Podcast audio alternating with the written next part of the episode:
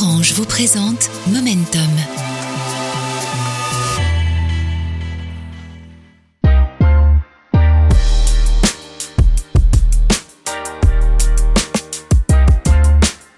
Salut et bienvenue.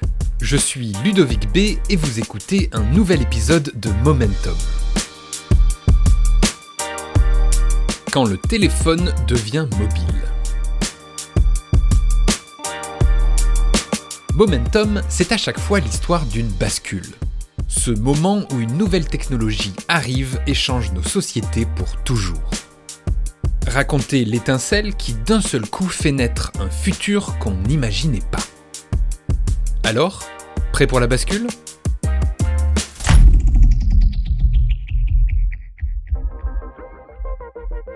Dans cet épisode, je vais vous parler d'antennes, de cabines téléphoniques, d'écrans tactiles, d'applications et d'une invention dont nous sommes désormais incapables de nous passer.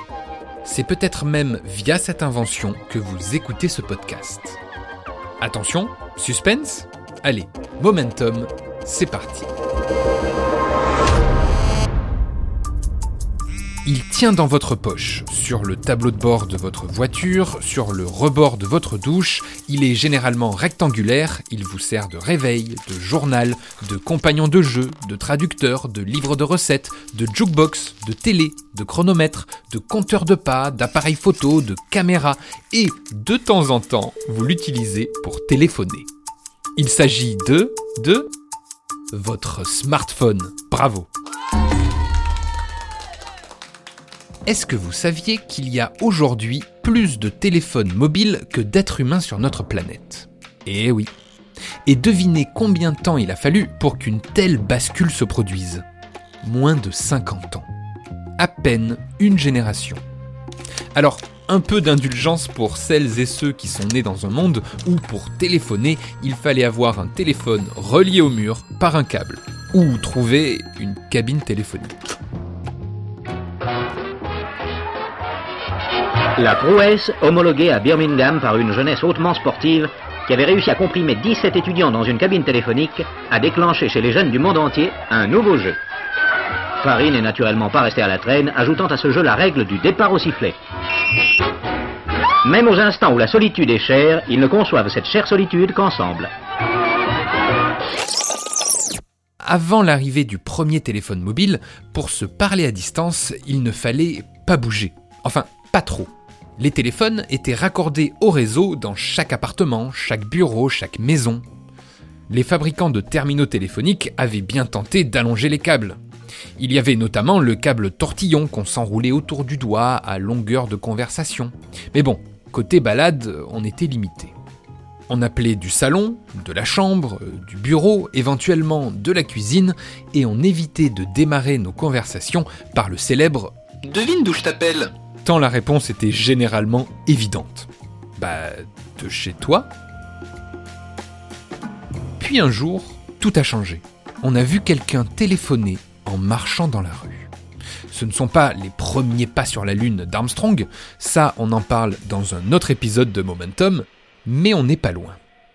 Faisons un petit saut dans le temps pour assister en quasi direct à ce point de bascule. Nous sommes en 1973, plus exactement le 3 avril 1973. Et par cette belle matinée de printemps, vous déambulez dans les rues de New York. Avouez que c'est la classe. Mais celui qui a vraiment la classe ce jour-là, c'est Martin Cooper, ingénieur chez Motorola, un des leaders de l'époque en matière d'électronique et de télécommunications. Martin se balade dans Manhattan avec à la main un gros bloc gris de plus de 25 cm de longueur, surplombé d'une antenne de 13 cm, le tout pesant près d'un kilo. Et ce bloc gris, ce n'est pas une brique que Martin, assoiffé de révolution, s'apprêterait à lancer contre la police new-yorkaise. Non. C'est une autre révolution que Martin inaugure avec ce bloc d'électronique dans les rues de la Grosse Pomme. Ce qu'il tient dans la main est le tout premier téléphone mobile fonctionnel. Et en guise de démo, lors d'une conférence de presse, Martin Cooper décide de descendre dans la rue pour appeler un confrère. Joel Engel, ingénieur chez l'opérateur téléphonique américain ATT, qui bossait lui aussi avec son équipe sur un projet de téléphone mobile. Et voilà ce que lui dit ce filou de Marty Cooper. Joel, this is Marty Cooper. He says, Hi. I'm calling you from a cellular phone, but a real cellular phone, a handheld portable cellular phone. Et oui, Marty appelle son pote pour le narguer. Il lui dit Hé, moi je t'appelle depuis un vrai téléphone portable. Ça, c'est de la démo. Alors forcément, 25 cm de hauteur, un poids d'un kilo, une autonomie d'une heure pour 10 heures de charge, on est loin de nos smartphones d'aujourd'hui et de leurs 200 grammes pour une hauteur d'environ 15 cm, la taille de l'antenne à elle seule sur le prototype de Martin Cooper. Mais à l'époque, ce fut une première, et cet appel a fait basculer notre société dans un autre monde. Comme souvent, il faudra attendre encore une dizaine d'années pour que l'invention de Martin Cooper passe de l'état de prototype à celui d'un objet commercialisable. Vous écoutez Momentum, le podcast. Le 6 mars 1983, dix ans après la démonstration de Marty dans les rues de New York, Motorola commercialise le premier téléphone mobile, le Dynatac 8000X. Il ressemble plus à la brique de Martin Cooper qu'à nos smartphones d'aujourd'hui, mais l'essentiel est là. La téléphonie n'a plus aucun fil à la patte, elle est libre. Et il est désormais possible pour le commun des mortels de parler avec quelqu'un depuis n'importe où et vers n'importe où, ou presque. Un changement radical que Motorola raconte dès ses premières publicités pour le Dynatac 8000X. Bientôt, voir des gens utilisant des téléphones cellulaires deviendra aussi banal que de voir quelqu'un regarder l'heure sur sa montre, faire des opérations sur sa calculatrice ou programmer sur un ordinateur. Selon les industriels, il n'y a encore que quelques milliers de téléphones cellulaires en service. Mais ce chiffre devrait augmenter considérablement dans les années à venir, au cours de la révolution cellulaire. Et c'est bien ce qu'il s'est passé. Mustapha Zwinar, chercheur ergonome au sein du département Sense d'Orange, nous raconte comment le profil des utilisatrices et utilisateurs de téléphones mobiles a progressivement évolué. Les premiers usagers étaient surtout des adultes, des cadres, des dirigeants, bref, des professionnels qui utilisaient leur téléphone dans le cadre de leurs activités de travail. Les offres d'abonnement étaient ainsi principalement au début, en tout cas, orientées vers des professionnels jusqu'au milieu des années 90, la clientèle restait essentiellement constituée, par exemple, de travail indépendant et de jeunes actifs euh, aisés la première offre commerciale réellement orientée euh, vers le grand public ne sera initiée que en mai 96, hein, pour vous donner une date un peu précise, par euh, France Télécom. Et dans ce cadre-là, le téléphone était euh, principalement utilisé comme un outil de communication dans le prolongement du téléphone fixe. À partir de ce moment-là, l'usage du téléphone portable va se répandre comme une traînée de poudre. C'est l'ultime symbole de la liberté un peu comme l'avènement des voitures individuelles quelques décennies plus tôt. Grâce aux voitures, on pouvait partir quand on voulait, où on voulait. Eh bien, désormais, grâce au portable, il devient aussi possible de se parler quand on veut, d'où l'on veut. L'échange, la discussion, le partage sont enfin possibles partout, tout le temps. Et ça, ça va changer notre société en profondeur. Nous, les utilisatrices et utilisateurs, nous allons même surprendre les opérateurs par nos usages de cet objet nouveau. À l'origine, cet outil est destiné à se parler. On s'appelle, on discute et on raccroche. Un peu comme si on se croisait dans la rue. Mais avec nos téléphones en main, nous allons aussi pousser les opérateurs à déployer un autre usage que le simple appel vocal, comme nous le raconte Mustapha Zwinar. Une autre transformation remarquable est le développement de la communication euh, écrite et en particulier par l'utilisation euh, de plus en plus massive du SMS, qui, rappelons-le, n'était pas destiné au départ au grand public. Les opérateurs eux-mêmes hein, euh, n'y voyaient pas non plus d'intérêt commercial. Hein. il était destiné à un usage interne, hein, par exemple pour permettre à des dirigeants de communiquer avec leurs secrétaires, Les premières offres commerciales avec SMS ne sont apparues que autour de 1997 cette communication écrite via le téléphone mobile n'avait pas du tout euh, été anticipée euh, comme, on va dire, un moyen qui allait prendre de plus en plus de place et même énormément de place comme on peut le constater aujourd'hui. SMS, Short Message System, texto pour les intimes, autrement dit pour des millions d'entre nous et surtout pour les jeunes parce que ça coûte moins cher qu'une communication avec le portable. Par ici, la bonne affaire pour les opérateurs, 6 milliards de textos ont été envoyés en 2002, un succès phénoménal, signe des temps, communication des années 2000. Peut-être à court terme, il y aura plus de textos que de communication téléphonique. Cette normalisation d'un usage particulier du téléphone mobile va notamment se voir dans les forfaits proposés par les opérateurs. Et oui, à l'époque, on a d'abord eu des forfaits avec un nombre de SMS limité. D'ailleurs, si l'utilisation du téléphone mobile se développe si rapidement, c'est aussi lié à la politique commerciale des grands opérateurs mobiles. Les terminaux deviennent moins chers et les offres commerciales qui arrivent sur le marché pullulent. Comment résister? Mustapha Zwinar. Peut-être ce qui a euh, favorisé, on va dire, euh, les usages euh, du téléphone mobile, c'est quand les opérateurs ont commencé à proposer des offres plus ciblées pour les jeunes. Le téléphone et les forfaits mobiles ont fait l'objet d'une intense publicité de la part des opérateurs de l'époque. ce qui a également joué, hein, c'est la baisse des prix des offres rendues possibles par la concurrence féroce entre les opérateurs à, cette époque-là, et aussi la simplification des procédures administratives hein, pour acquérir un abonnement. À la fin des années 90, la téléphonie mobile devient assez rapidement abordable hein, pour les ménages.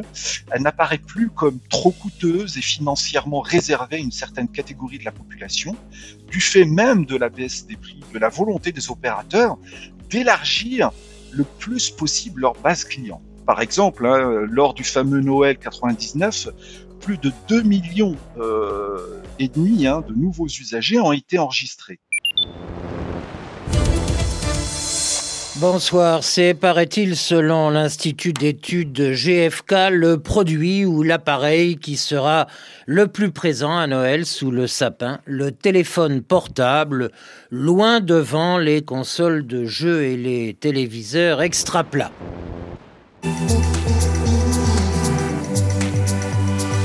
Vous écoutez Momentum, le podcast.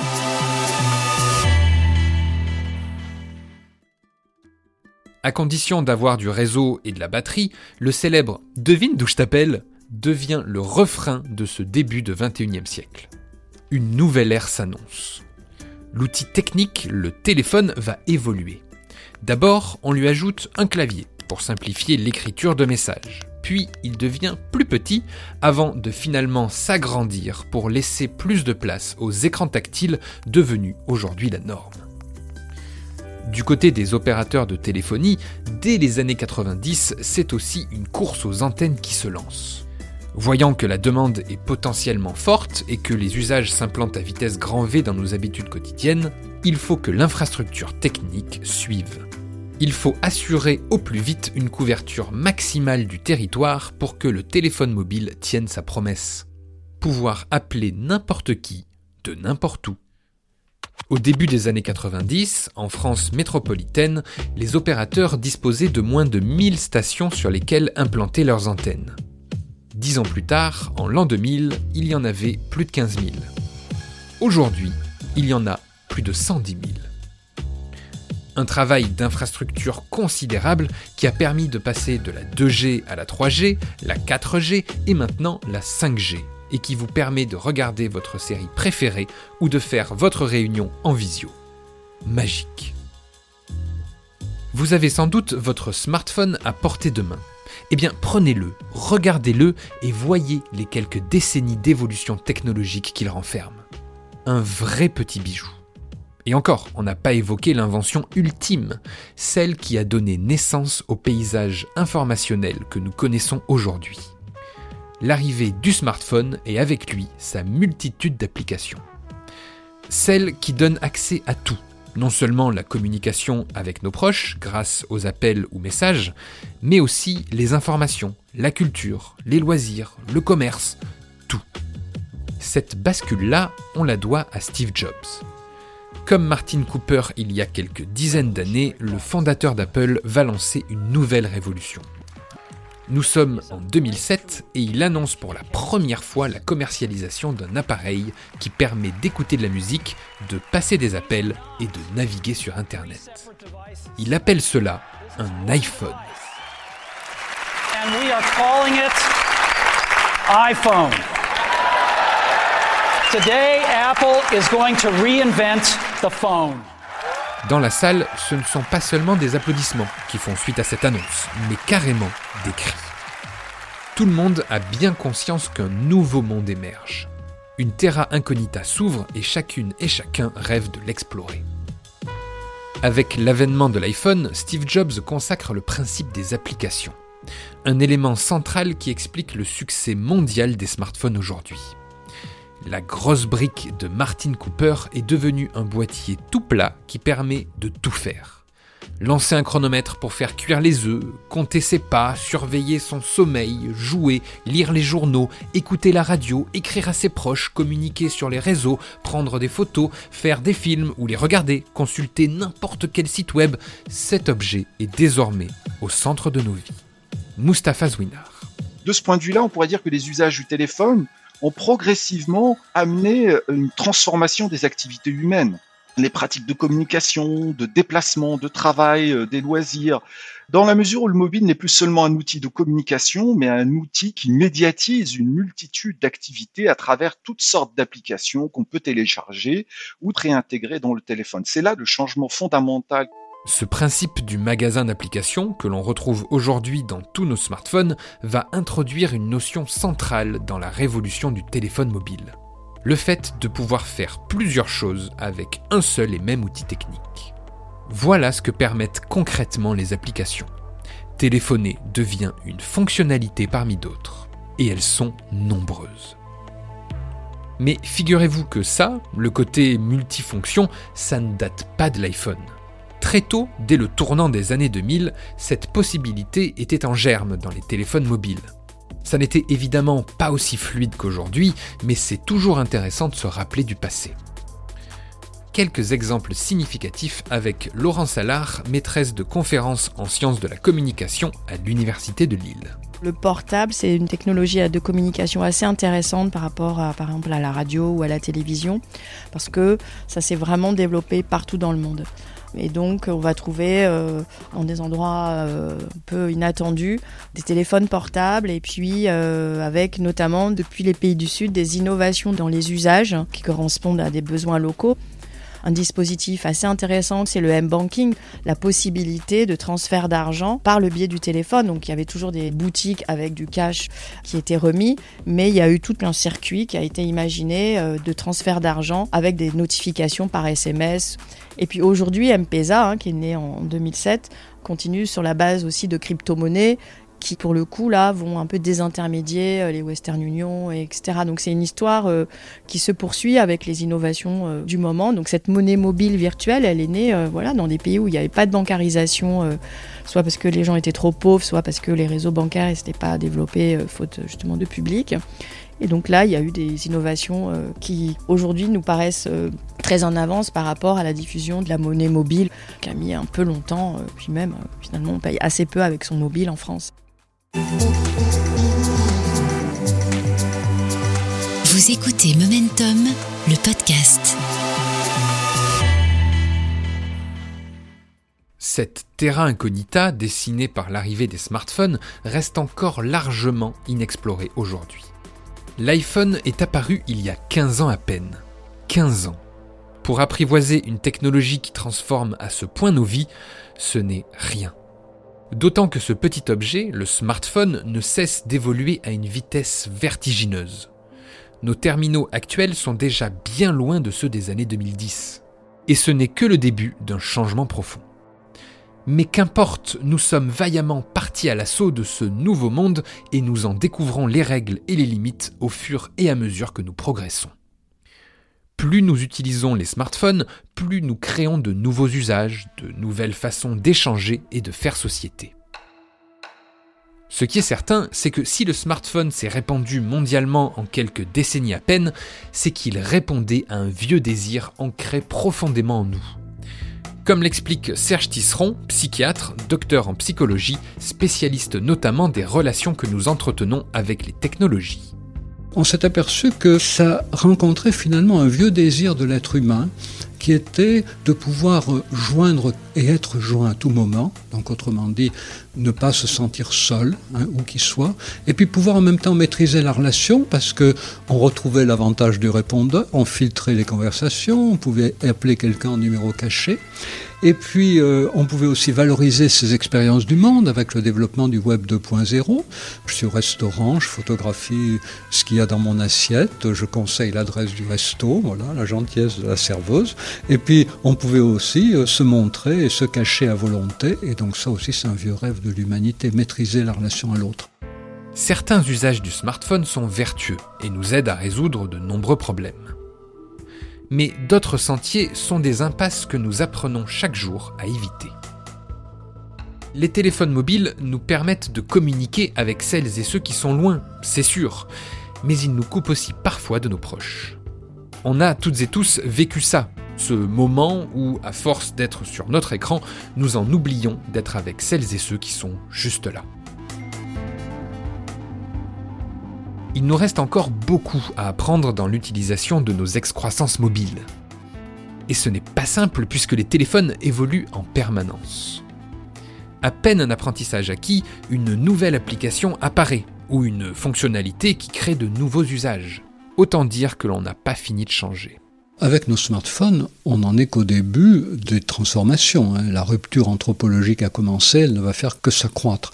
De quelle façon? Ben D'abord, notre rapport à l'intimité est de plus en plus bouleversé. Hein. On a un désir d'extimité, c'est-à-dire un désir de partager nos représentations du monde, nos émotions avec l'ensemble de la planète bouleversement aussi du côté des émotions, parce que plus on va apprendre à confier nos émotions à des machines, et plus nos émotions vont être quelque chose qu'on désire partager, avec peut-être le fait qu'on éprouve moins les choses intimement, mais qu'on les éprouve beaucoup plus dans le partage, et puis aussi une nouvelle relation à l'identité, puisqu'il ne faut pas oublier que si aujourd'hui l'essentiel du temps sur nos smartphones consiste à communiquer avec des gens, et eh bien bientôt ça consistera à communiquer avec des machines qui se feront passer pour des gens.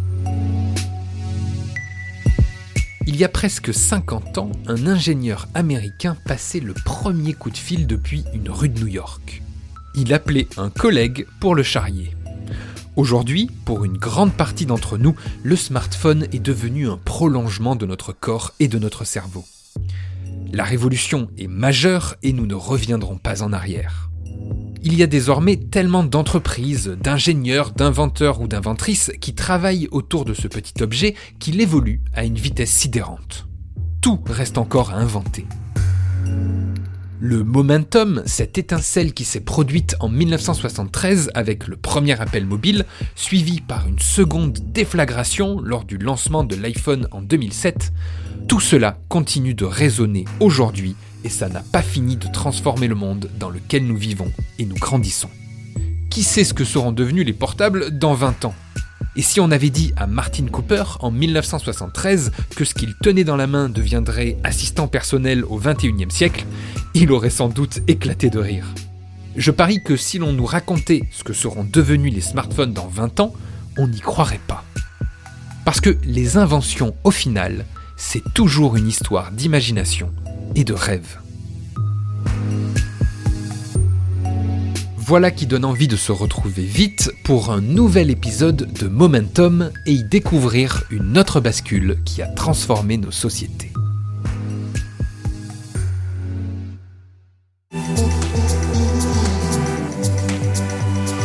C'était Momentum, un podcast orange.